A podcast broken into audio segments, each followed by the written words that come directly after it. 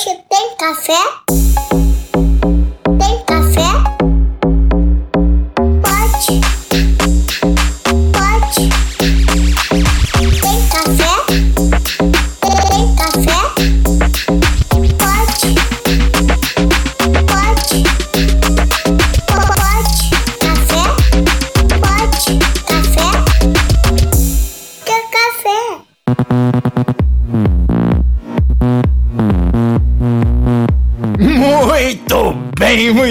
Muito bem. Sejam todos muito bem-vindos. Estamos começando mais um e não apenas mais um. Estamos retornando na terceira temporada do Pod Café da TI, podcast, tecnologia e cafeína.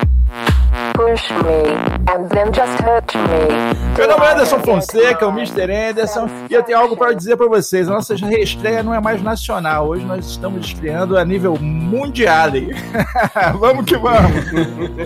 Aqui é Guilherme Gomes, da AC Software e como posso te ajudar? Diogo Junqueira, VP de Vendas e Marketing da Access Software. Para nós é um prazer começar a terceira temporada e aqui estamos com os nossos convidados que vou deixar eles mesmos se apresentar. Então, uma dupla, não, não sei se são goianos, mas é uma dupla. Vamos lá, fala um pouco mais de vocês. E aí, pessoal? Eu sou o Daniel, da Mundiale, sou diretor tech aqui da empresa. Fala galera, eu sou o Luiz, sou diretor de produto na Mundiale também já há algum tempo. Vou estar com vocês hoje aí batendo um papo. Opa, vamos lá então, primeiro para começar, que o povo tá- tá- deve estar ouvindo agora perguntando: o que é a Mundiale, galera? Da onde veio? O que, que é isso? Me conta pra gente aí, pra gente começar definindo para nossos ouvintes entender um pouco do que nós estamos falando, porque é pra- até para a gente situar um pouco. Beleza, vamos falar. É uma história aí de 20 anos, né? Então, tem uma grande história pra gente contar, mas de forma breve, resumida e focando mais no nosso momento atual. A gente nasceu como uma corretora de seguros, fomos passando por diversas transformações com foco em vendas à distância e na sequência chegamos no mundo digital que todo mundo diz, né? Esse é o nosso momento agora, trabalhar com o mundo digital com foco na experiência dos nossos clientes. A gente, o que, que a gente faz? A gente facilita e simplifica a relação entre marcas e consumidores. Esse é o nosso goal. Você precisa de uma ajuda. A gente sabe que as marcas já têm os próprios desafios. É, trabalhar no próprio produto já é um grande desafio. Então a Mundial está aqui para ajudar esse relacionamento, seja ele para venda, seja ele para atendimento, seja ele para criar uma experiência única com o seu cliente e contínua. E vocês começaram como corretora de seguros, mas ah, é, é só. é- vocês mantêm ainda dentro da área de seguros? Ou é, esse é, é o nicho de mercado? Qual que é o nicho de mercado da, da, da, da nicho mundial? Ou expandiu, não, é, não fica ali mais dentro da parte de seguros? Cara, o mercado como um todo, a gente vem se transformando. né? A gente já teve seguros. É, hoje, vou dizer assim que 80% do nosso foco está no mercado de telecom. Tá? A gente tem uma parte muito boa de educação também. Mas a, a gente vem se redescobrindo e o nosso grande é, investimento, nosso grande foco deste ano é o mercado de telecom. Bacana, é um mercado bem, bem competitivo, né? Com certeza tem bastante desafios. E vocês que vieram da área de seguro, corretora de seguro, Luiz, é, chegar para a parte de telecom, como é que, como é que foi isso? Como é que é, essa transformação completa, né? Pô, eu, eu, eu sei porque eu, eu comecei com agronomia, eu era agrônomo, tô aqui na, na área de TI, então assim, eu, eu sei o que é transformar e mudar, o cara entendeu? que vendia trator tá fazendo podcast, olha que loucura. Dia, trator, gravando podcast, tem base. Eu vesti a botina na sexta-feira, né, meio-dia, como diz o outro, era dia, era dia de, de ir pras cervejada da vida. Deve estar com saudade de ir pro meio do mato.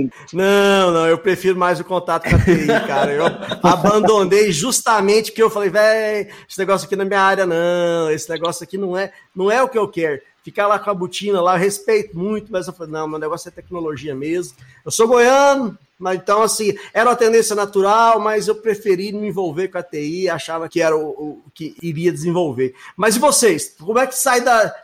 Eu entendo que o mercado de corretora de seguros, né? É, pô, a transformação digital deve ter se tornado cada vez mais é, competitivo e etc. E vocês foram para de telecom, que é um, é um boom, é uma, é um, todo mundo hoje precisa de telecom, 5G chegando, um monte de coisas caminhando. Quais então aí são, são por que vocês traçaram esse rumo, Luiz? Na verdade, cara, como corretora de seguros, foi uma jornada relativamente pequena se a gente pegar os 20 anos da Mundial e a gente veio se transformando ao longo do tempo e isso aconteceu Ah, diversas vezes. É, em 2015, a gente passou a investir de uma maneira muito forte em tecnologia, porque a gente entendia que, que a maneira do consumidor se relacionar com as marcas estava mudando, já vinha acontecendo, e isso passou a acontecer ainda de uma maneira mais forte de 2015 para cá. Então a gente começou a investir muito nisso, trazer muita gente boa do mercado que pudesse ajudar a gente, até que a gente conseguisse efetivamente fazer a virada para o digital, que hoje representa quase 100% da nossa receita. É, e a gente, obviamente, os desafios foram inúmeros para a gente conseguir fazer essa virada, principalmente quanto a contratar gente boa, que é um desafio que acho que todas as empresas passam, e a Pô, conseguir. Nem fala, cara. Nem fala. Não é difícil, ah, né? não, É fácil, cara. né? Não, achei que era fácil, ó, o pessoal de, de- de recursos humanos aí. Cara, ó, ó, fazer um adendo aqui. Ricardo Amorim publicou no LinkedIn semana passada os tops empregos lá mais bem procurados da, da, da, para o ano de 2022. Sabe qual é o primeiro? Primeiro lugar, recrutador da área de TI, de tecnologia. Falei, cara, claro, porque o cara que, que recruta na área de TI tem que fazer milagre, cara. Achar gente na área de TI hoje é muito difícil. O mercado está muito competitivo e nós sabemos que as empresas são feitas de pessoas, né, cara? É muito difícil. Cara, mas tem um, tem um segredinho aí, hein? Ou conta pra nós, que nós Ó. estamos precisando saber. Por favor. Ó o segredo. Ó, atenção, ouvintes. Olha, olha o segredo. Não, ouvintes não, dependendo do segredo, a gente vai cortar esse pedaço. Pelo amor de Deus, ó. Cara. Dependendo, a gente vai fazer. Vamos lá. Vamos guardar aqui pra gente, né? Não, mas é, é, eu acho que tem uma, um segredo que a gente descobriu isso logo cedo, que é investir em base, formar gente dentro de casa, pegar a galera que tá super engajada, cheia de vontade de fazer.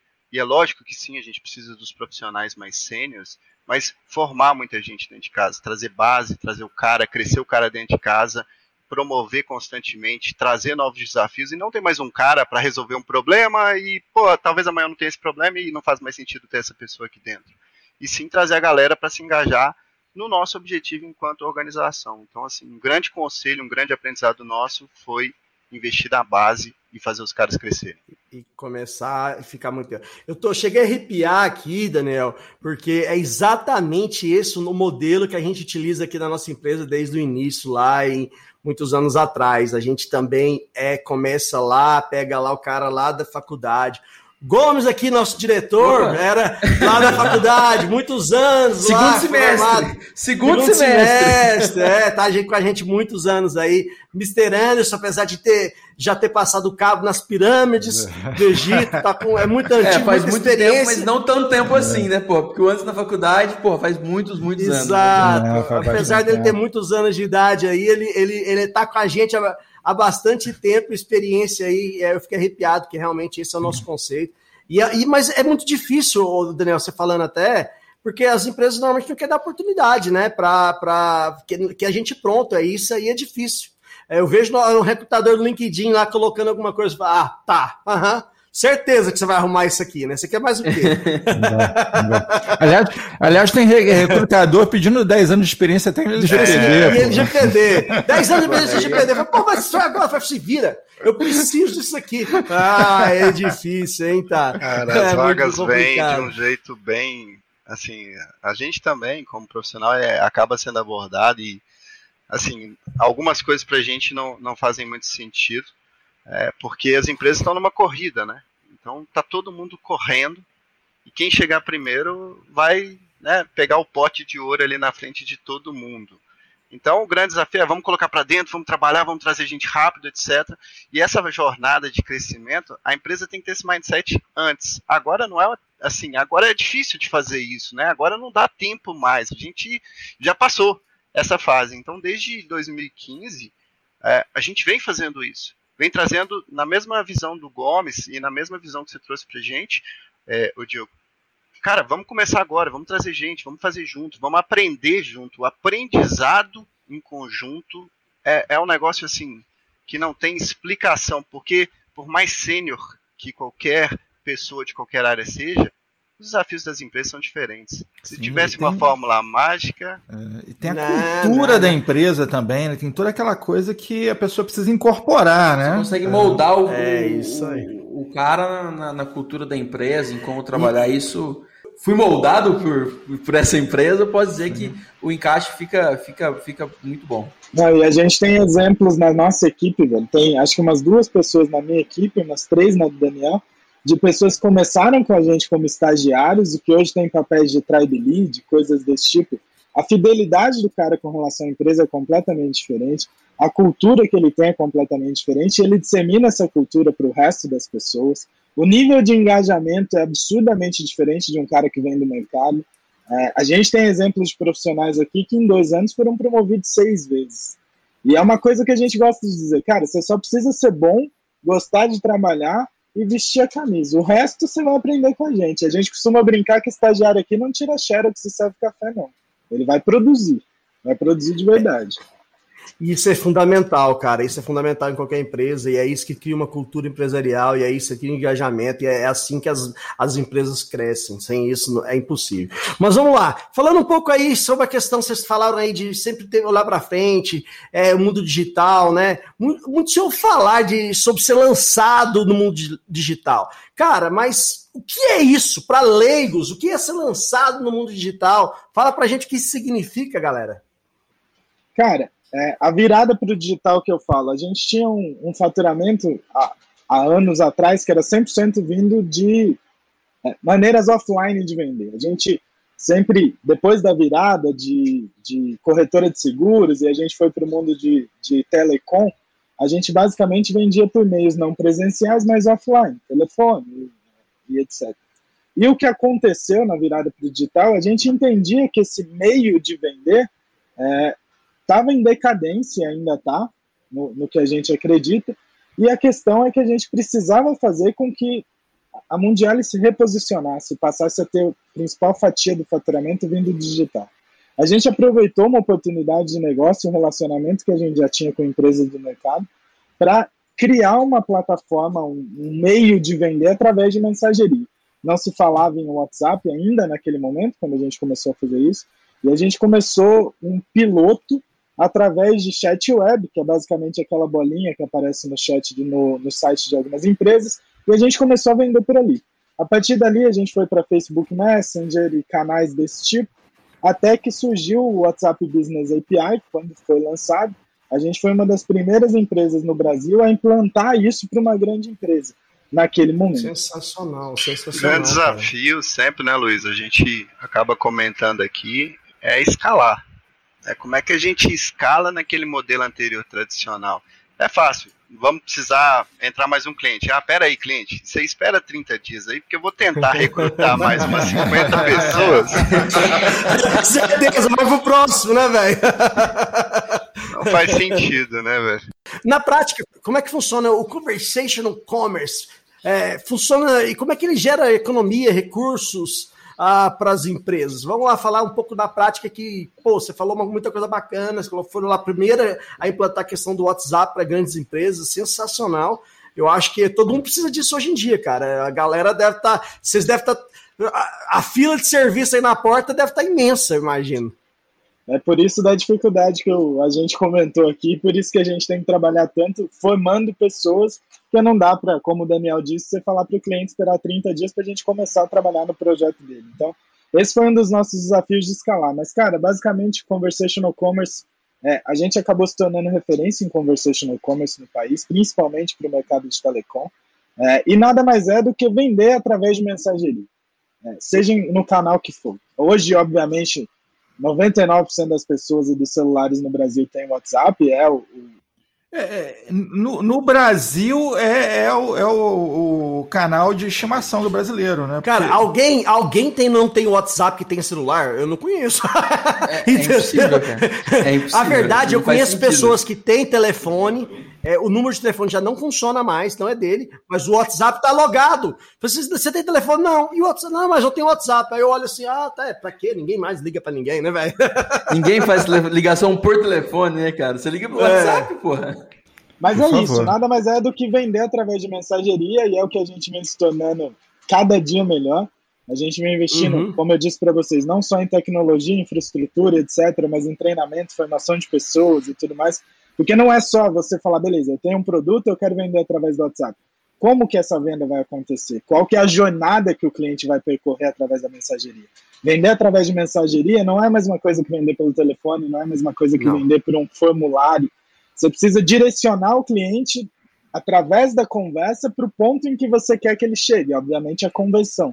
Mas como que isso vai ser feito ao longo daquela jornada? Que é Existe uma, uma metodologia por trás, Sim. né? E você precisa replicar essa metodologia para uma galera.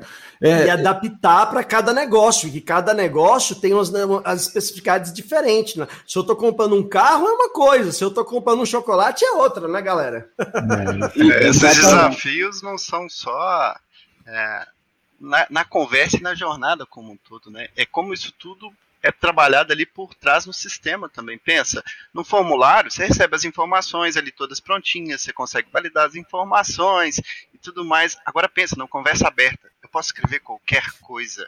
Eu posso dizer, eu quero comprar isso, ou eu preciso de uma ajuda com aquilo. Como que você interpreta isso tudo por trás? Como é que você entende se todas as informações que você tem são suficientes para que o cliente adquira aquele produto ou aquele serviço? Peraí, mas aí Então- você, tem, você tem seres humanos ali conversando, interagindo com, com o cliente.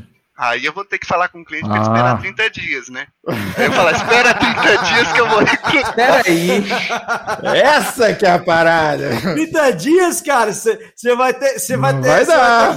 Você vai, ó, cara, tem uma empresa aqui em Goiás, eu não vou citar, não vou falar que é a Unimed, não, mas enfim, simplesmente 600 pessoas na fila pra, no, no WhatsApp para ser atendido, cara. Eu era o número Impossível. 600, pelo amor de Deus. Eu só queria aprovar um negócio, um exame. Ô, um ô Diogo, lá eles, eles escutam pô de café, o pessoal lá da, da Com Unimed? certeza, tem, tem Aí, ó, vai, vamos eles receber lá. Já vou passar seus contatos, viu? Não, vou, não fala pra ninguém que é Unimed, não. Eu sou cliente, posso falar. Mas esse, é- esse é o grande, assim, desafio que quando a gente falou lá da escala, né? Não adianta digitalizar ou usar um meio diferente, seja o WhatsApp, seja qualquer canal. Você precisa digitalizar a jornada inteira. Então hoje, cerca de 70 a 80% das interações que a gente tem nem chegam no atendente. Tudo é automatizado. E otimizar, né? Porque não adianta você pegar o processo, o processo robótico que você tem offline, jogar isso para online e achar que vai ficar tudo bom. Você vai ter porra, um- uma porrada de gente frustrada, porque hoje todo mundo quer as coisas na hora. Porra, esperar uma fila de. Podia ser de 10 pessoas, eu conhecendo o Diogo eu já não ia esperar, entendeu? Imagina 600. Não, não, 600, eu desesperei, Não, não cara. Desesperei, Ô, Gomes, entendeu? O Gomes tocou num ponto importante, cara. A galera fica frustrada e todo mundo fala: ah, eu não gosto de conversar com bot. Cara, na boa, você não gosta de conversar com bot, você não resolveu seu problema. Porque se ele resolver seu problema, você prefere conversar com bot do que falar Eu com adoro bots, eu adoro bots. Eu sou cliente de alguns bancos digitais, cara. Tem um banco digital especificamente, eu vou falar, é o C6. Cara, o bot deles é muito bom. Eles são melhores que o atendente. cara. Os bots deles são melhores que os atendentes. Eu, eu, che- eu chego lá, pum, quero saber com acompanhamento do cartão adicional, quero saber, ó, abrir uma questão ali da- do, do Yellow. Pô, é sensacional o bot dele, é muito melhor, porque você, Você faz- cai pro humano, você fala pra ele, cara, me volta pro bot aí que você não vai resolver nada. Velho, eu É tive a tipo experiência dessa. Eu tive a experiência dessa com a Amazon. Eu falo o nome de empresa mesmo. é. Aqui é desse jeito. Eu, tive, eu, tive, eu, tava com a, com a Amazon, cara. A atendente me atendeu lá e, ah, e aí? Não, eu te contar a história duas, três vezes. Eu falei, velho, pelo amor de Deus, leia o histórico aí pra trás. Não tem condição, entendeu? É basicamente isso. Então, a inteligência artificial tem hora que, que é muito melhor. Eu gosto. Sim, pô. Claro Es- que aqueles bots especialmente. burros, né, não, mas assim, a questão do bot burro, pelo menos do meu ponto de vista, é questão de você não abandonar o bot, né, cara? Ele tem que ser aprimorado, você tem que ver o que. Isso que eu ia falar, tem que ser um ver processo o contínuo. comportamento do usuário. Fala É. assim, pô, esse usuário tá fazendo sempre isso, então peraí, vamos É, contemplar pelo essa. amor de Deus, vamos, vamos adicionar essa É informação aí, né? aqui, né? Agora É a gente- eu fiquei feliz aí com o Mr. Anderson. É. Porque muitas pessoas acreditam que é assim, não, é só fazer um bot e tá pronto. Cara, Baixei um bot aqui do Forchan, É. minha vida tá resolvida. É, tchau. É, e quando é que custa o projeto? Eu falei assim, então, veja bem, né? Eu gosto do veja bem do Mr. Anderson. Mr. Anderson, por favor, faça um veja bem aí. Veja bem. Então, O inicial custa tanto. bem. Mas aí tem um acompanhamento. Dá um trabalhinho aqui. né? então, é, é um processo muito contínuo. Daniel, tem um negócio que eu falei várias vezes aqui na semana passada, eu vou repetir aqui no Pó de Café que vale a pena. Você buscar aí no Google os maiores homens do mundo, os mais altos do mundo do, do Guinness, você vai ver uns caras gigantes lá de dois metros de altura, dois, dois e pouco, gigantescos. E tem uma coisa comum entre todos eles: os caras são todos tortos. A perna torta, os caras segurando uma bengala e tal, os caras tudo, tudo torto. Os caras cresceram de um jeito que entortaram todo. Eu questionei, cara, por que disso? E o motivo é muito simples. É um problema genético. né? E o que, que é genética? Né? Tem um código ali do DNA que define como aquilo deve crescer.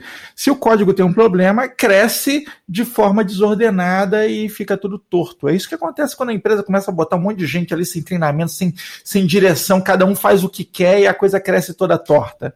né? Então, assim, crescimento e, e DNA, né? Quando, quando você tem. é, quando o teu DNA contempla os elementos importantes do crescimento, você consegue crescer ordenadamente e ter resultados fantásticos, que é justamente essa questão de, peraí, tem que ser revisto, tem que ser analisado, isso aqui tem que continuar, é um processo contínuo. exatamente, cara. É, é, eu gostei, eu nunca tinha ouvido esse exemplo aí. Eu acho que eu vou, vou utilizar dele. É, O Mr. Anderson é bom nesses exemplos diferentes. pode quibar o Mr. Anderson aí, porque é, a, gente, a gente faz muito isso aqui. Tem que dar, tem que dar os créditos, hein, Daniel? Não, não, pode quibar, cara. Pode Dá crédito, usar, não, pode quibar, pode quiba mesmo, entendeu? Pode Eu vou usar. mencioná-lo na- na- na- É. nas falas. Mas, cara, é. é exatamente esse DNA, é exatamente ter claro o objetivo, é, é exatamente as pessoas entenderem que tipo, não é só entregar, é entregar o melhor e manter ele como o melhor. O pessoal acha que o desafio é a fase 1, né? Coloca pra funcionar, pô, tá tudo certo agora. Não. É fazer, refazer, destruir, reconstruir. Destruir, reconstruir. E isso aqui dentro da Mundial a gente não tem muito medo de fazer, não. A gente gosta de jogar bastante coisa fora. Isso é bom, cara. E é isso que eu ia falar. Tem que ter desapego, tem que ter um um- uma noção de desapego muito grande. Falar assim, cara, isso já era, isso não presta, vamos pro lixo. Porque tem muito desenvolvedor, cara, muita gente que, fala, que, que se apega, né, cara? Pega amor naquele negócio, fala, não, eu vou ficar com isso aqui, vou, vou, vou adaptar. Eu conheço um cara aí de uma empresa grande, essa eu não vou falar o nome, não, porque essa não dá. Mas enfim, ó, não falei o nome uma vez. Mas enfim, basicamente, ele tem uma planilha lá que ele carrega de baixo do baixo. Uma planilha, por quê? Porque ele, ele tem tanto macro naquela planilha que não, então vai adaptando, vai adaptando. Só ele entende, na empresa de sei lá quantos mil funcionários dentro daquela planilha. Tá lá 40 anos, vai Mas se, aposentar. ele, se, ele tiver, se ele tiver uma dor de barriga, a empresa tá Não, é, é, para, para. Se de vez em quando, se, se, se vocês ficarem sem sinal aí, pode saber que foi culpa dele, entendeu? Eu vou contar uma pérola do meu time aqui, que eles colocaram esses dias um post dentro do nosso canal de comunicação, que é assim, é, o que vamos fazer? Vamos acabar com o sistema legado? E como vamos fazer isso? Ah, vamos integrar o novo sistema no legado. muito bom, muito O sistema legado é um negócio que, porra, isso, isso, isso tinha que dar um jeito de acabar, cara. É um inferno essa porra, cara. Não, pelo amor de Deus. Eu- essa com certeza eu vou contar para outras pessoas, Daniel. E vou, e vou dar crédito. e Vou, aliás, vou mandar o link desse episódio para eles ouvirem. Escuta que vale a pena ele contar essa história, porque é sensacional. Eu vou fazer, eu vou fazer melhor ainda, o jogo. Já que o, o Daniel pegou o exemplo lá. é- não, não, não, vamos fazer o quadrinho dessa semana. A gente bota o quadrinho, a gente bota esse, esse- essa história no quadrinho. Vamos, vamos publicar no quadrinho. Opa, cara, como é que você tá? Tudo bom? Tudo jóia. Ah, bom demais, cara. Então, eu tava pesquisando aqui e eu tava precisando de um bot pro meu e-commerce, cara. Eu vi que vocês trabalham com algo nesse formato. Você quer automatizar o atendimento? Isso, cara, eu quero automatizar o atendimento, quero atender pelo WhatsApp, né, pra me conseguir concluir melhor minhas compras, minhas vendas, na verdade, né? Eu tenho, eu tenho uma coisa melhor do que um, um bot pra você, na verdade. Eu vou te vender um droid. Um droid, cara? Não, eu tô querendo um bot mesmo. Não, não. Você vai comprar um droid. Sim, eu vou comprar um droid. Isso, você vai comprar um droid. Sim, um droid. Muito bem. Eu vou comprar um droid. Que a força esteja com você.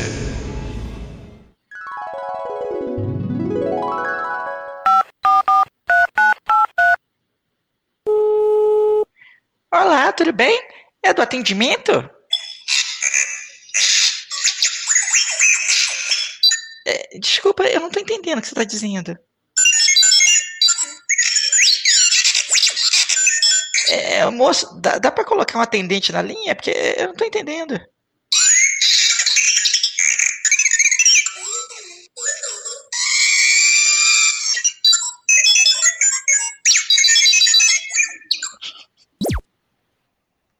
Voltando a falar um pouco sério, né, cara? A galera, não que nós não estejamos falando, mas o mercado digital hoje, muita gente ainda não entende a importância de estar bem posicionado no mercado digital. Você acha, tem gente que acha que é, não, não ser omnichannel, não, não, não- poder operar e, e vender de, de várias plataformas e, e, e estar pronto para atender com a experiência do usuário de várias plataformas, não é necessário. Mas ah, essas empresas. é, desculpem, não tem como falar, estão fardadas a sair do mercado, né? Então, assim, qual é para vocês que estão aí vendo essa realidade, vendo essa, essa experiência aí desse lado, é, co- como vocês veem isso aí, dentro da realidade de vocês? Quando a gente fala de, de mercado digital, eu acho que às vezes as pessoas confundem ter uma tecnologia com estar bem posicionado. Né? Eu acho que existe uma grande confusão na mente das empresas entre meio e solução. Então, acho que não, não- nada quer dizer assim, ah, poxa, eu estou bem posicionado porque eu tenho uma plataforma omnichannel. Estou bem posicionado porque eu tenho um sistema super robusto que faz isso ou aquilo. Eu acho que a resposta para essa pergunta ela é simples e ao mesmo tempo complexa de se resolver. Simples porque, cara, você tem que estar onde seu cliente quer e atender quando ele quiser. Acho que isso é a base para o funcionamento. Você tem que ser simples, claro e objetivo. Se você conseguir adquirir isso e para isso você precisar ter uma plataforma A, uma plataforma B ou uma plataforma C, poxa, eu acho que você vai estar super bem posicionado no mercado digital, que nada mais é, cara, atender offline, atender online, juntar tudo para que você mesmo citou o caso, né, Diogo? Cara, eu tive que repetir três vezes o que eu estava falando. Qual o sentido disso? As pessoas não têm tempo disponível para isso, cara. Então é isso, é estar bem posicionado, é você conhecer bem seu cliente, você entender que ele não quer receber uma ligação, como o Mr. Anderson anda recebendo ligações, cara. Ele não quer falar por esse canal. E a tecnologia tá ali para dar sustentação nisso, para fazer essas coisas serem um pouco mais simples, porque se for tudo manual, cara, aí nós vamos precisar de aí mais um mês para contratar mais algumas pessoas. É, é, é difícil, hein? Você está sendo generoso. Até alguns anos atrás, ainda você conseguia ter uma empresa não digital e existiam as empresas digitais. Eu acredito muito que hoje, cara, uma empresa para ter futuro e para conseguir escalar e para conseguir efetivamente ganhar dinheiro, não tem como você fugir do digital. A venda do seu Zé da esquina, se ele quiser estar bem posicionado, se ele quiser receber mais gente, se ele quiser gente que não conhece ele, que vá até o comércio dele, ele precisa estar no Google My Business, ele precisa ter um, um WhatsApp de contato, que ele precisa ter a informação clara do horário de funcionamento dele, o que, que ele vende, e isso precisa estar no digital. Então não existe mais empresa digital e empresa não digital. Existem as empresas que vão continuar e as que vão morrer. Então, e as que vão continuar têm alguma coisa de digital. Ela pode, o business dela pode não ser efetivamente digital, mas ela tem que estar lá de alguma maneira. Seu Zé da esquina tem que receber via Pix, né? Querendo ou não, ele tem que atender É, o cliente dele da maneira que Cara. o cliente quer ser atendido. Cara, é, o Pix é um exemplo é, extraordinário de como a- a- uma coisa assim simples, né, entre aspas, bem entre aspas, a gente sabe que é um processo bem complexo por trás, mas como um processo é, simples que, que todo mundo gosta, hoje se popularizou, né? Hoje, cara, o cara que tá lá é, tá pedindo na- no sinaleiro, ele já vem com a plaquinha o Pix dele, cara. O negócio tá desse jeito. Eu tava no, no estádio, passou fazendo uma campanha já com Pix lá de longe. Então, assim, popularizou e o pessoal usa, tem, gosta, é bom, é, é rápido, né? Então, por quê? Porque a experiência do usuário foi, foi extraordinária. Então, todo mundo vai se adaptando e, e, e eu lembro que os primeiros três, quatro dias eu falava de com Pix, de, eu, eu gosto de falar justamente para ver qual que vai ser a primeira reação porque eu sou early adopter em tudo, cara. Ah, quando, quando, quando, saiu o primeiro Apple Watch, eu tava na fila lá comprando, aí o povo, é, algumas pessoas falaram, não, esse negócio não vai ser bom, não. Ah, pra quem vai comprar um Apple Watch, pra que você quer um relógio aqui? Não sei o que, fala, pô, hoje tá desse jeito. Então eu já falei, véi, vai ser bom, vai ser bom, vai vender muito mais que todos os, os outros relógios. Já falava isso lá, porque, pô, é, é, é, o futuro. É, e aí o cara vem coloca uma, uma, questão simples como o Pix, que revoluciona, todo mundo vem, e aí dá exemplo como é importante um, você vender um show, Um show de, de marketing, é, cara. né, cara? Porque o negócio, o negócio chama Pix, não chama é. transferência digital automática. Só daí já foi, né? mas, mas, aí, cara, o WhatsApp, né? Eu, eu desafio qualquer pessoa hoje aqui a, que tiver estatísticas a, a olhar quanto tempo você fica no WhatsApp a durante o uso do seu, do seu smartphone. Cara, eu, se eu olhar o meu aqui, eu, fico, eu, vou, eu vou ficar louco. É, é, muitas horas, entendeu? Semanais. Tem essas estatísticas aí no Android, no iPhone, que a gente recebe. Cada um pode consultar, você vai ver quantas horas você fica. Você usa o WhatsApp para tudo, né? Você usa o WhatsApp para trabalho, você usa o WhatsApp para combinar alguma coisa com a sua família. Cara, claro que eu quero usar o WhatsApp para negociar, comprar. É óbvio, porque tá ali, tá fácil, é simples, né? E tem gente que ainda acha que não. Eu, eu, eu, eu tava numa loja de pneus lá em Maceió, é, com, cara, depois eu conto essa história, mas eu, eu acredito ou não, eu, a gente se vê todo dia, eu falo mais com eles que com minha esposa, mas fomos passar férias junto ainda por cima. Tava lá com o Mr. Anderson lá. Aí você é... vai lá e faz as férias com o seu chefe. Ah, porra. Mas foi muito bom. É... E aí tá lá em Maceió, cara, precisando de um pneu, e pesquisando. E o cara não tinha o um WhatsApp da empresa. A empresa falou: não, eu tenho o um WhatsApp aqui, mas não dá para negociar para WhatsApp, tem que me liga. Eu já fui para outra loja, cara.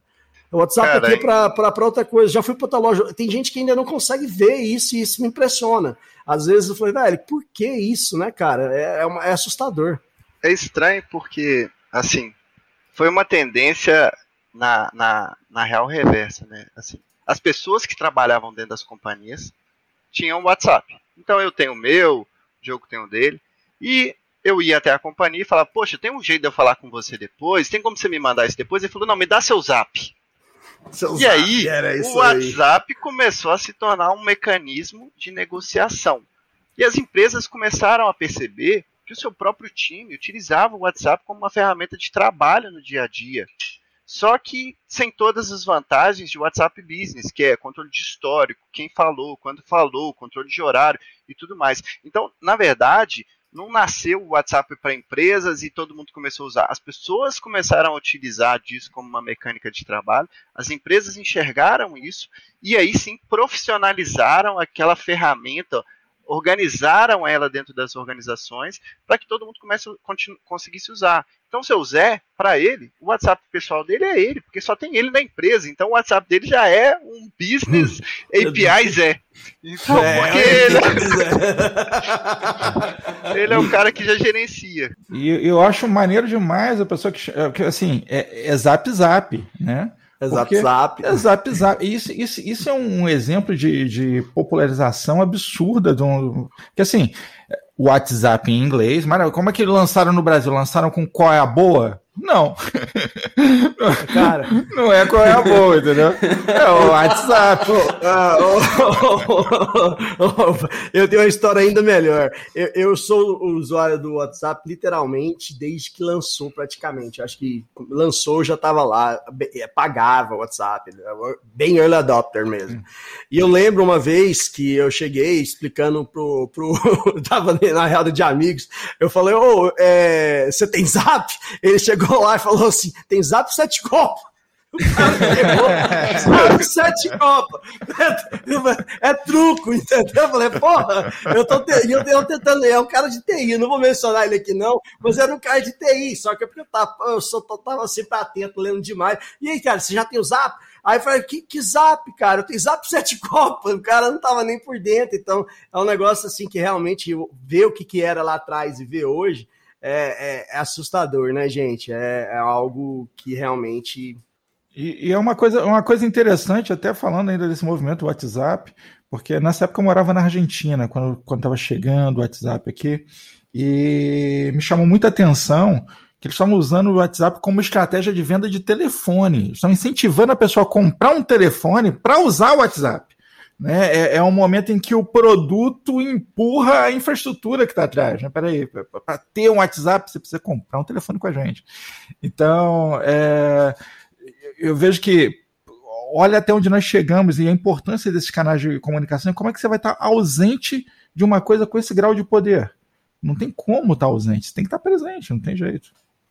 Ah, uma coisa que, que, que, é muito importante, né? Porque a gente falou que disso, investir, etc., é, é o tal do, do ROI, do retorno de investimento. É show me the economy. Que, show, como, é que eu vou, como é que eu vou fazer dinheiro investindo nisso? E aí tem, tem, eu tenho certeza que vocês têm números aí que, que devem ser su surpreendentes para quem não entende, quem não sabe. Para mim, eu tenho certeza que vão ser ah, imensos e é de, de, receita gerada por causa da mensageria, né? Do comércio através de mensageria. Você podia falar um pouco para a gente, porque eu tenho certeza que quem está ouvindo lá é, quer saber quão importante da, da questão de recursos por economia e de retorno de investimento. É, números falam.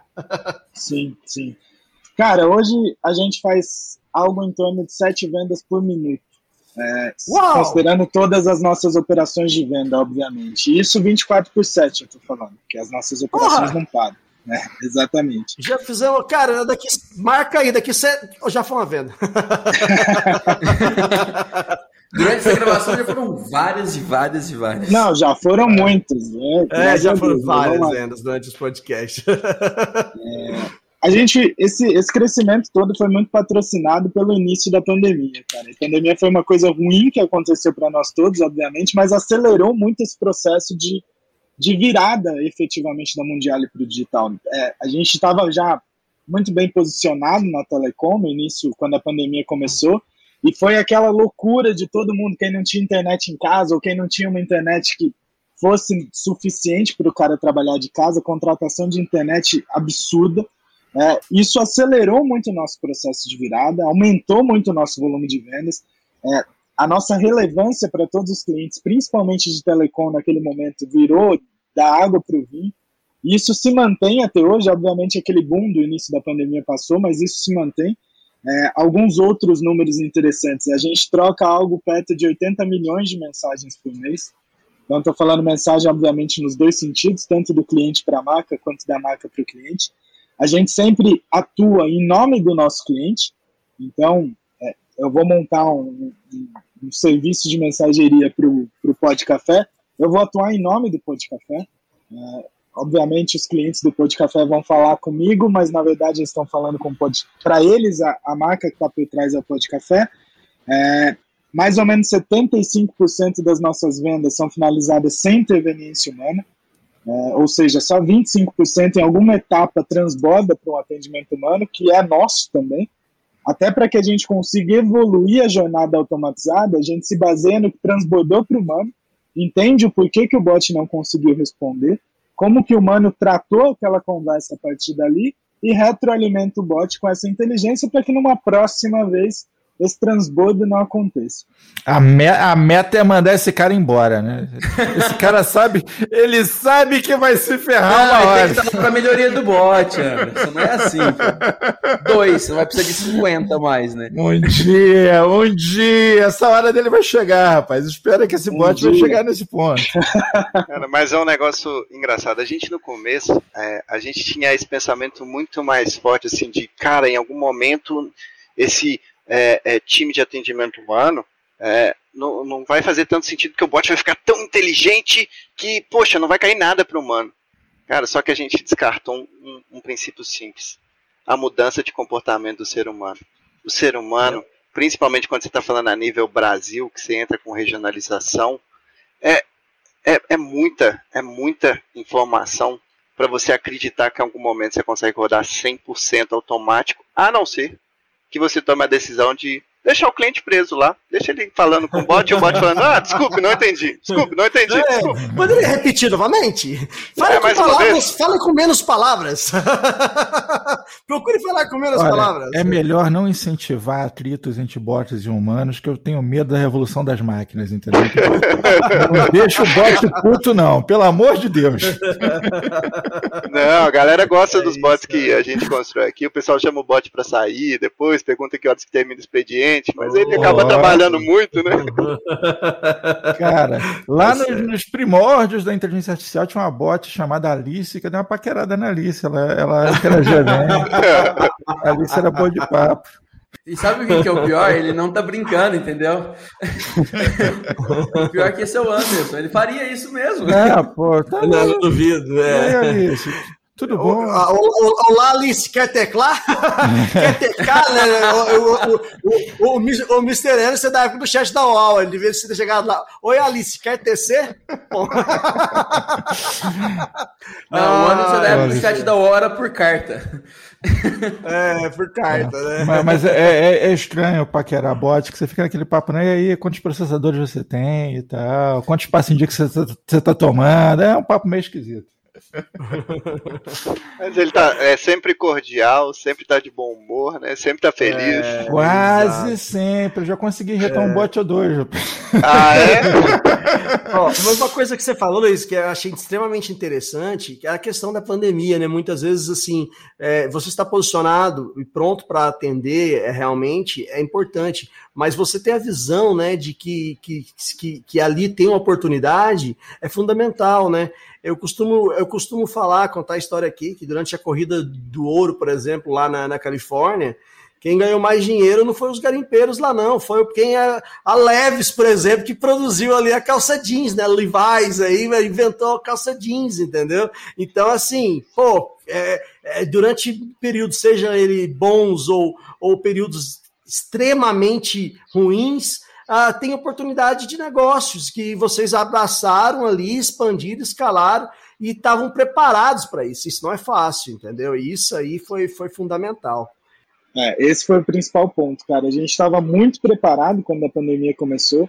A gente conseguiu levar uma quantidade absurda de operadores para trabalhar home office, assim, coisa de duas, três semanas. É, a gente tinha toda a infraestrutura pronta para atender o volume de clientes que a gente passou a atender de uma semana para outra também. Então, obviamente, muita coisa aconteceu, a gente estava preparado, a gente conseguiu se movimentar muito rápido e a gente conseguiu absorver todo o crescimento rápido que a gente teve.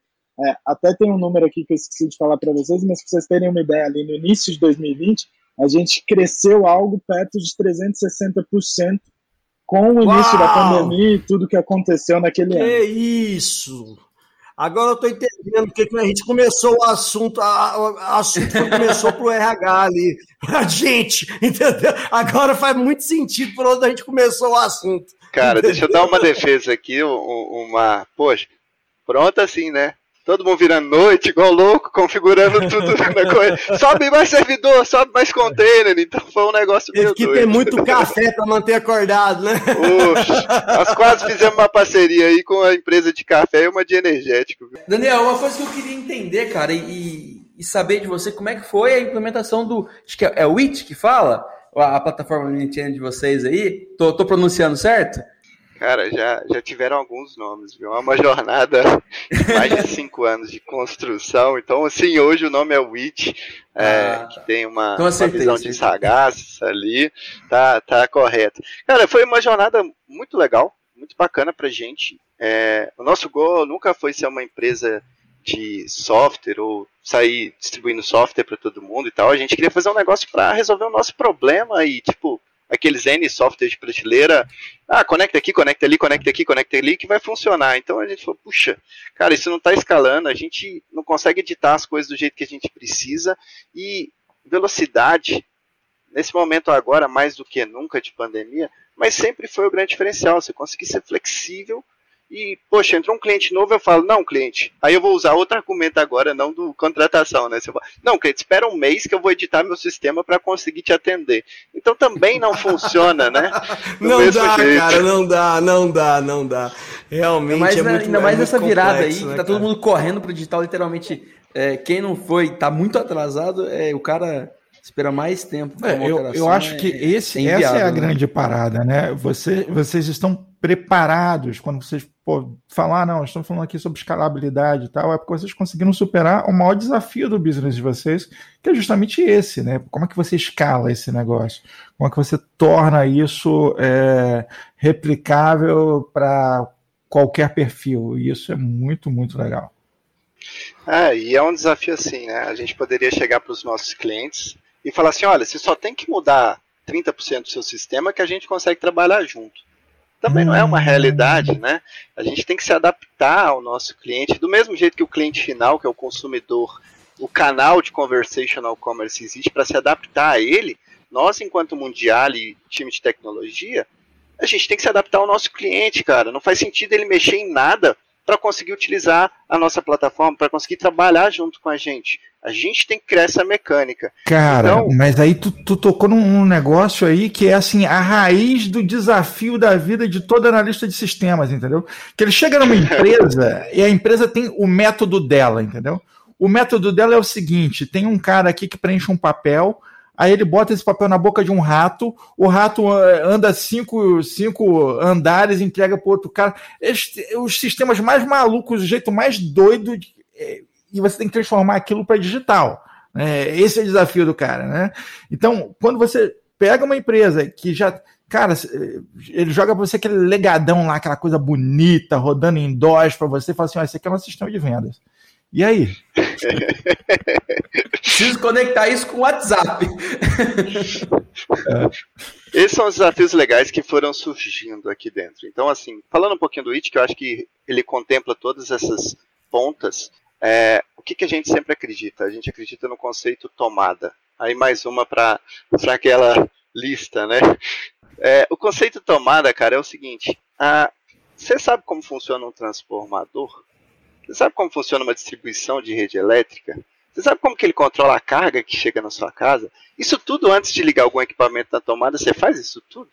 Acho que ninguém faz isso. Porque uma tomada é simples. Não, é impossível. Então, é, levante a mão o, o integrante do Pó de Café que botou fogo na casa essa semana. Ah, esse é o Guilherme Gomes. Eu vou dizer que quando eu comprei a casa, ninguém me falou que eu podia, não podia conectar, sei lá, seis ar-condicionado, uma geladeira gigante, dois freezer. Ninguém me avisou, entendeu? Um de computador, né? É, Tem os desafios Um desse- estúdio. é o estúdio, o computador. O Gomes, o Gomes, quando liga o computador dele onde ele joga, baixa a luz do bairro inteiro. daquela- Não, não, não vamos entrar nesse ponto aqui, não. É igual quando liga o chuveiro, né? Não, lá, na casa dele teve que colocar energia solar no chuveiro, porque senão não aguentava. Tanta energia que puxava ali da- do computador. Aí todo mundo toma banho frio nessa hora. Mas, cara, é, o conceito da tomada, ele é bem simples assim. Para o usuário final, ele tem que entender que é um plug e ele conecta simplesmente. Por trás, o que você vai ter que fazer, cara, é, esse é o desafio, assume o problema que ele é teu. É muito ruim quando empresas querem propor soluções e falam com você, não, o seu sistema é errado, o meu tá certo. Cara, na área de computação, eu acho que o conceito de certo e errado é um conceito que não deve ser muito debatido. Eu acho que existe conceito de práticas e técnicas, mas aqui a gente usa isso. A gente tem várias tomadas. Então tem uma tomada que é o nosso mensageiro dentro do Reach, que cuida de toda essa parte de conversational commerce, que a gente vai lá e pluga o WhatsApp, pluga o Facebook Messenger, pluga o Google RCS, pluga um web chat. Dentro dele eu posso plugar uma ferramenta de atendimento humano de performance, para quando eu quiser falar com esse cliente é, através de um atendente, eu vou lá e plugo também. Poxa, como é que você integra isso com sistemas de todos os clientes? Eu tenho uma plataforma aqui dentro, a gente tem aqui dentro construído pelo nosso time, uma plataforma que o foco dela é só fazer essa integração. Ele transforma a tomada do cliente que é padrão americano, padrão europeu, para o padrão que a gente usa aqui dentro. Então eu não confundo as coisas, isso dá escala para a gente. Eu acho que essa é a grande sacada que a gente teve há um bom tempo. E o motivo pelo qual a gente desenvolveu é só porque a gente não achou esse plug universal no mercado. É então, isso aí. bora fazer. Bom, Se não existe, vamos fazer. Sensacional a ideia.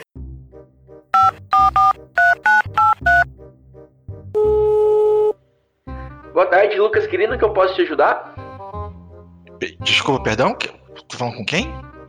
Lucas Quirino, do atendimento? N- n- não é um bot? Não, não. Tá falando com o Lucas, sou uma pessoa real. Como posso te ajudar? É. Não tem, não tem bot. Então, a gente tá fazendo um, um- um atendimento mais humanizado, agora sou eu que tô fazendo os atendimentos. Hum, não, não, eu prefiro bot. Não tem um bot, me transfere pro bot. Olha só, fiquei sabendo que, que eu falei aqui de São Francisco, morei ali em Palo Alto antes, é, eu fiz uma high school ali nos Estados Unidos, e a parte da faculdade. Morei em Palo Alto, na Califórnia, conheci bem o vale ali do Silício. Ah, fiquei sabendo que vocês fizeram parte de projetos lá. Como é que foi essa experiência, cara? Conta pra gente. Cara, é. Assim, a, a diversidade, ela é mágica. Né? Diversidade, seja ela de cultura, de opiniões, de pessoas, é, é um negócio mágico. Eu tenho talvez uma grande vantagem, ou uma benção diferente, que meu irmão mora em Palo Alto e trabalha no Meta. Ah, É. sério, cara? Sensacional. Que cidade boa, cara. Palo É uma Alto cidade- é foda, né, É, cara? maravilhosa. Então, assim, cara, eu sempre conversei muito com ele, ele sempre me disse, cara, vocês têm que vir, vir fazer coisas diferentes. Eu já tive a oportunidade de ter uma empresa com ele fora também, antes de trabalhar na Mundiale. É, cara, é, as coisas são diferentes. A velocidade que você vê nas pessoas e a aceitação sobre coisas diferentes é muito. Cara, o, o, o Brasil, quando a gente olha para software, e eu acho que a gente comentou isso aqui algumas vezes, a galera quer proteger o sistema. A galera quer falar, não, não mexe. Não, não é, é aquele famoso assim, não encosta que tá funcionando. E a É, cultura assim. fora não é essa. A cultura fora é vamos destruir, vamos fazer coisa diferente, vamos testar. Cara, e se der errado? Beleza, tá tudo certo, a gente tá Não, fazendo é- o melhor. É assim que se acerta, né, Esse é um cara? negócio fantástico, porque é, é, você tocou num, num ponto incrível, que assim, qual, é- qual é o ditado popular, né? Em time que tá ganhando não se mexe, né? E brasileiro tem maneira de converter tudo em time. Tudo é time, cada um tem uma torcida. É uma loucura. É uma loucura. Política, religião e tal, cada um tem seu time. Eles es- escalam um time e fica nessa doideira. E software não é diferente. Se você não escolhe um lado, você tá errado, né? Pois é. É, né? não, Então, e aí é. assim, e você pode, e, e até no caso do, do- usando esse mesmo exemplo, às vezes você esco- tem, escolhe aquele lado e você morre com aquele lado até o final, cara. Você vai até o final, por que não? Porque eu, eu sou torcedor do Goiás, eu vou torcer pro Goiás, Goiás, Goiás, Goiás.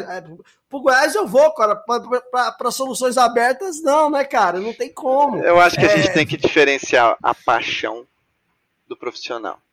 Eu acho que a gente tem que saber separar esses dois pontos. Uma coisa, cara, você pode gostar da linguagem XP. Cara, eu gosto de Delphi, sou apaixonado com Delphi. Usa isso para seus projetos pessoais, estuda sobre isso, continua fazendo isso. Mas se a companhia tem outra visão, Se o cara, cara gosta de Delphi, quem precisa ser estudado é ele. Eu preciso do analista, né? Mas o que a gente fala muito aqui é, é- é nesse sentido. Eu acho que essa experiência fora do, do, do Brasil, eu acho que em outros lugares, não só o Vale, o Vale tem uma fama muito boa, mas a, a- de uma maneira geral, a Europa vem muito forte. Ali a região de Austin também é bem bacana, cara. que Eu sei que, é, assim, é, eu- além de morar ali um pedaço da, em Palo Alto, depois eu fui para grande parte, muitos anos em Austin, Texas. E lá, bicho, ah, hoje tá tão quanto, se não, como, como vale, né? Muitas empresas migrando para lá, é um polo de tecnologia fodástico. Aí tem aí, você tá aí comentando na Europa. Então, assim, eu tô vendo ah, vários polos e, e depois que você comentar, eu, eu queria até entender, assim, como é que tá o Brasil nisso, né, velho?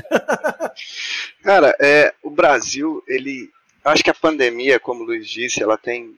Nossa, foi um momento mega, ultra difícil, não tem nem como usar palavras para explicar esse momento.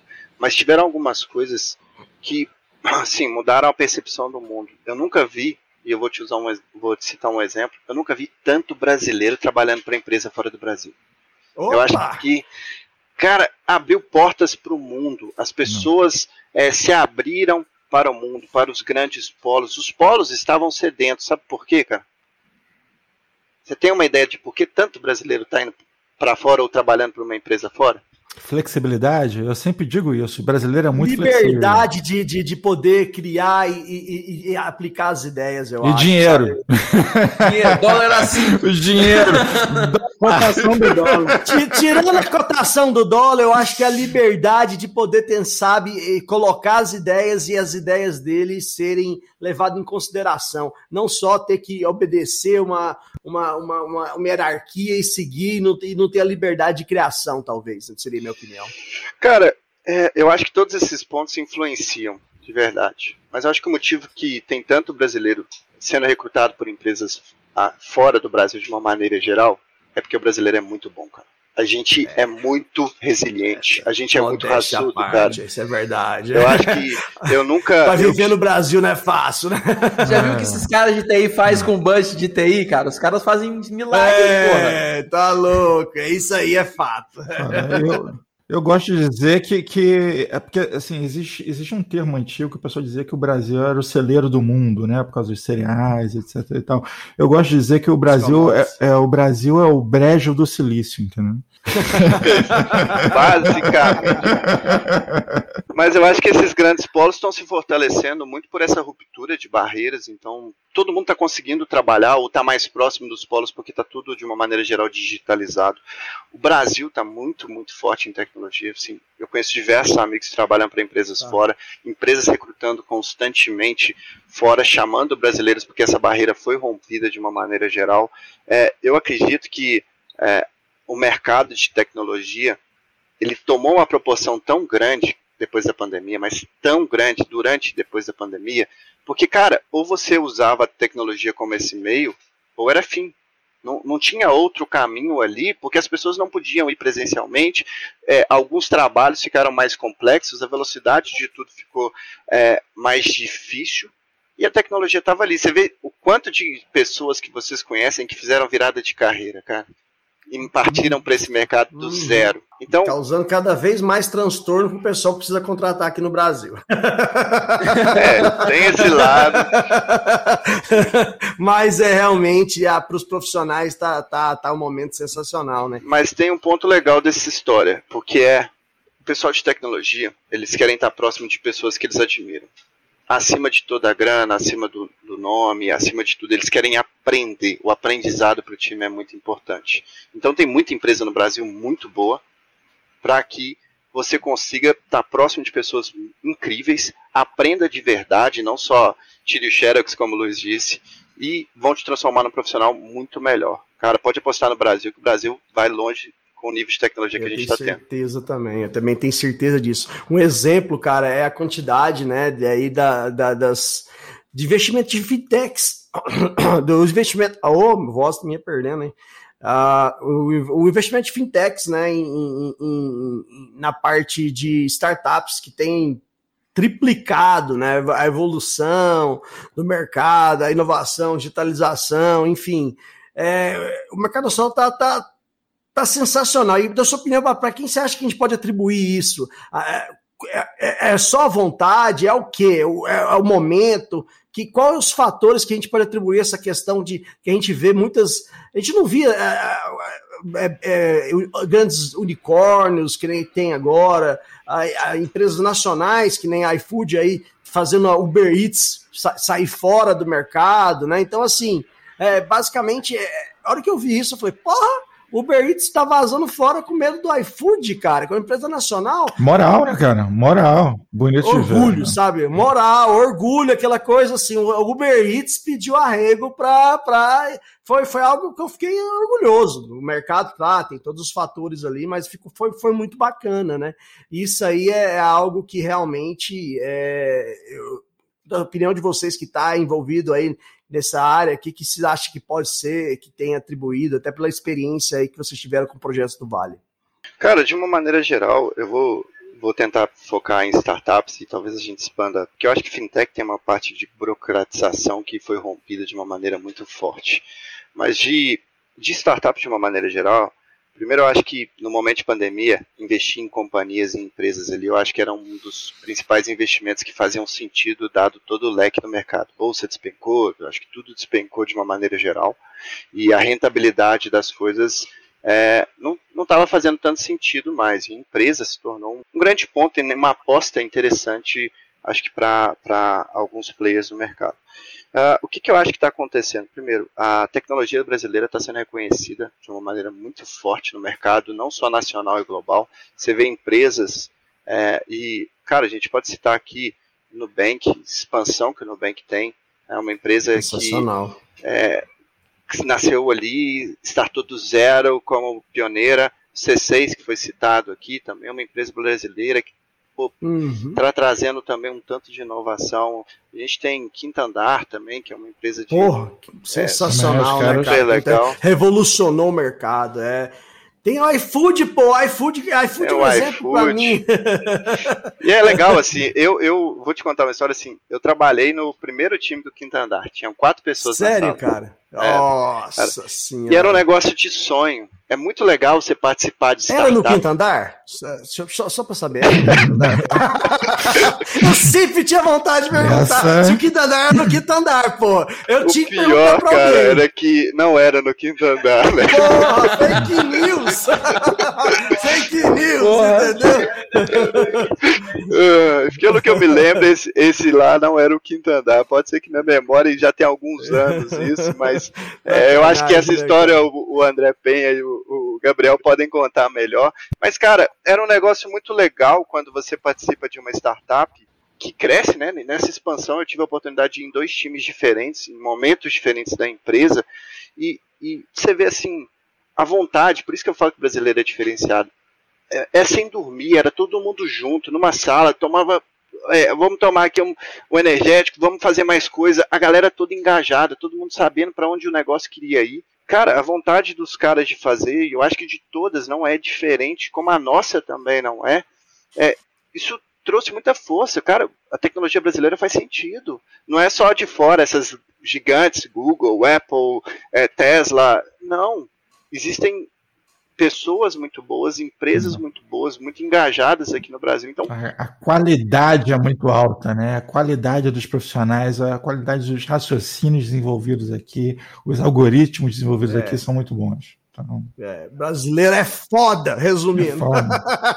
é, eu, eu, digo isso pela qualidade, pelo seguinte: gente, o Joe conhece bem lá na Índia, por exemplo. Na Índia, se você jogar uma pedra assim na multidão, tu vai acertar um programador, entendeu? Com certeza. Eu é. acho que você acertar mais de um, vai bater é. num, vai recoxar em outro. Antes da pandemia, lá todo ano, durante vários anos.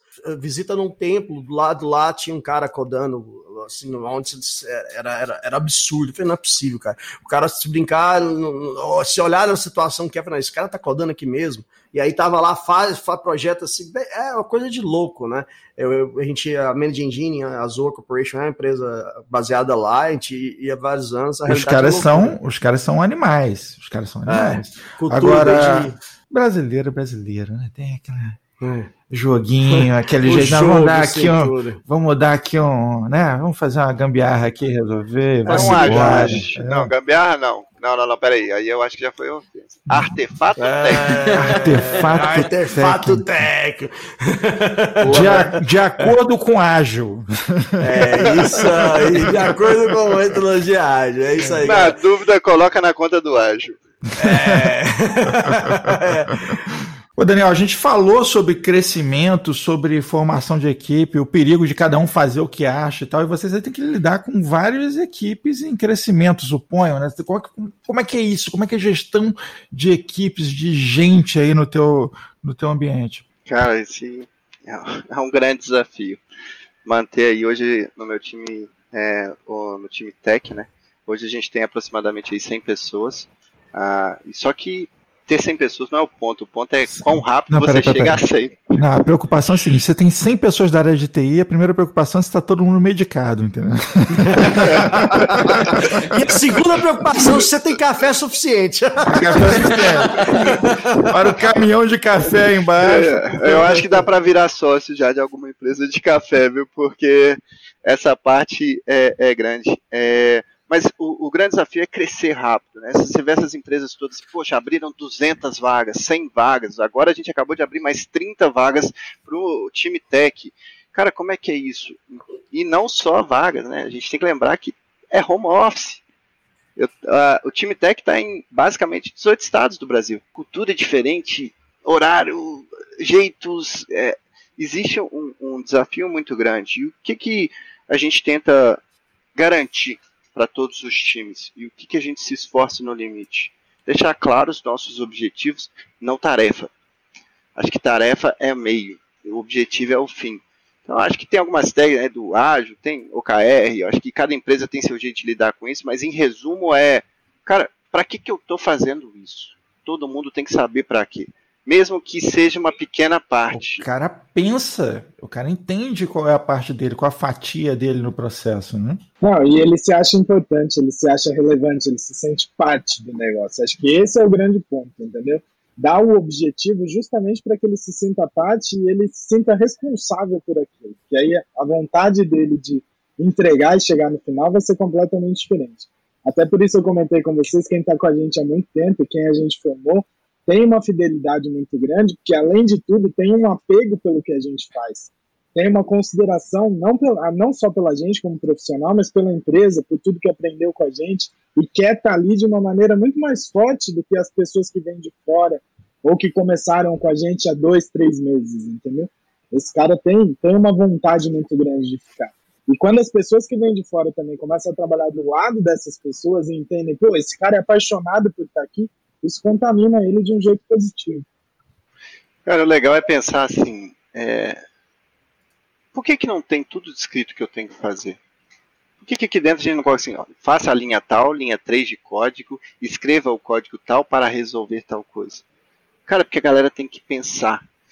É muito mais fácil gerir 100 pessoas que entendem aonde querem chegar e têm o costume de pensar na solução de problemas do que se em algum momento você falhar enquanto gestor ou os líderes falharem enquanto líderes, falou, poxa, não colocou uma task para mim, então eu não consigo fazer nada.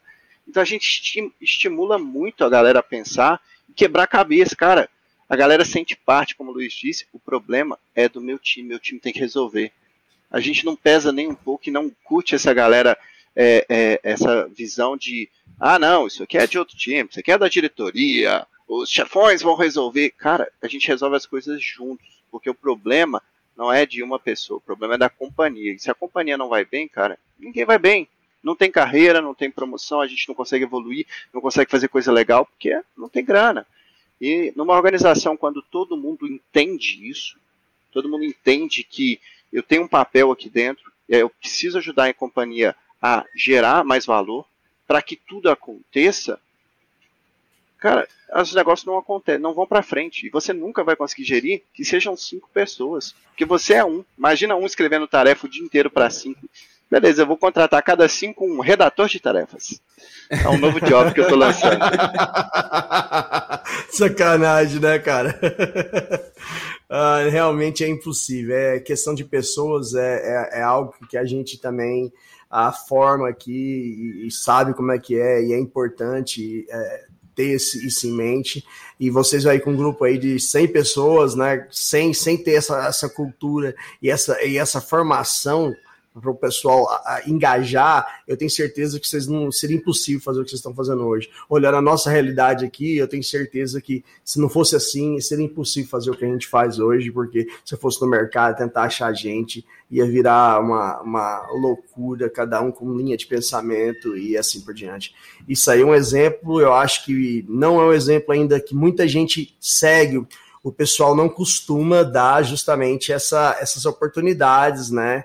Que, que a empresa de vocês dão, a, a nossa empresa a, dá. E aí é algo que, que é fundamental, e eu acho que isso aí é marcante.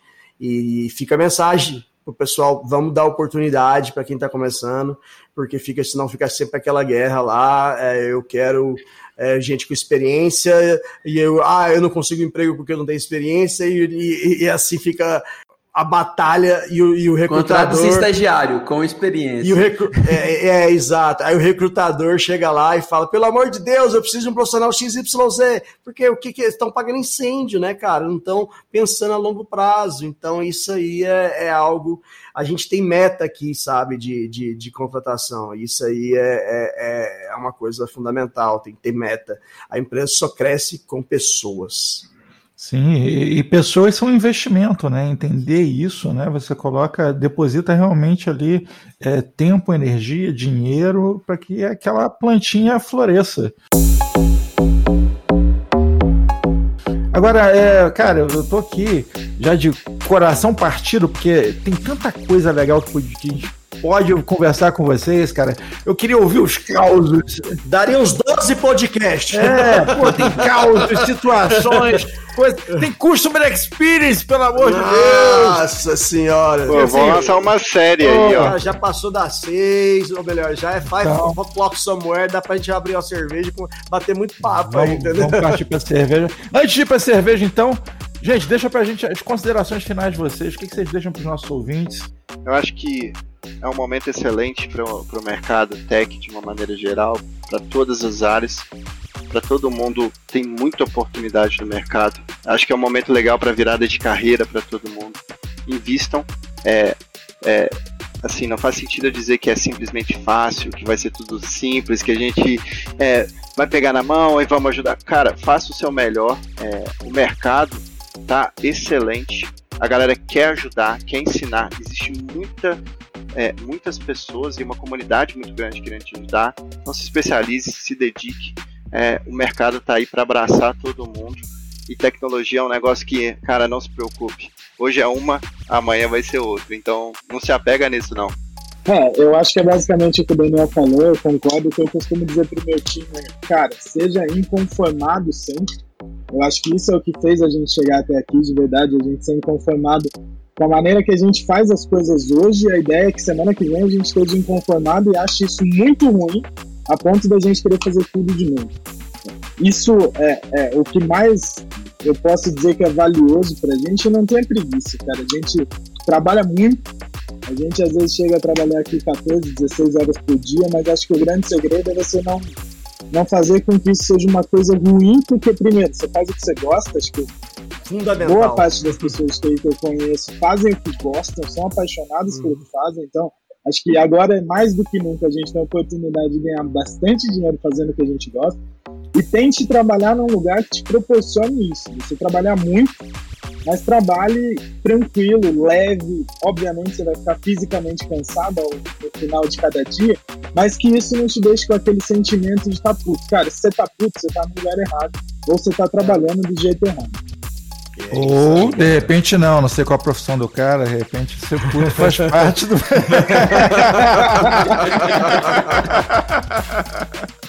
Sacanagem. Tudo tem né? exceções. Pessoal, muitíssimo obrigado, Luiz. Daniel, foi excelente o papo. Com certeza vamos gravar novamente. Vou, vou finalizar aqui com uma frase que o Nubank utilizou, que aqui falamos de, de várias empresas brasileiras, o Nubank utilizou, mas é, com certeza parafraseando o grande físico alemão Albert Einstein, né? É, só é impossível até alguém conseguir. Então vamos nessa, que é isso aí. Valeu, pessoal. Obrigado. Valeu, gente. Obrigado. Foi ótimo. Valeu.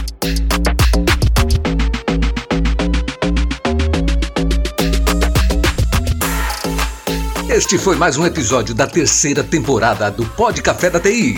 Um oferecimento AC Software, liderança em soluções para gerenciamento de TI. Se você quer sugerir um tema ou falar com a nossa equipe, escreva para podcast@podcafeti.com.br. Edição e mixagem Marcos Gonçalves, locução e edição de áudio. Arroba Marcos GNC.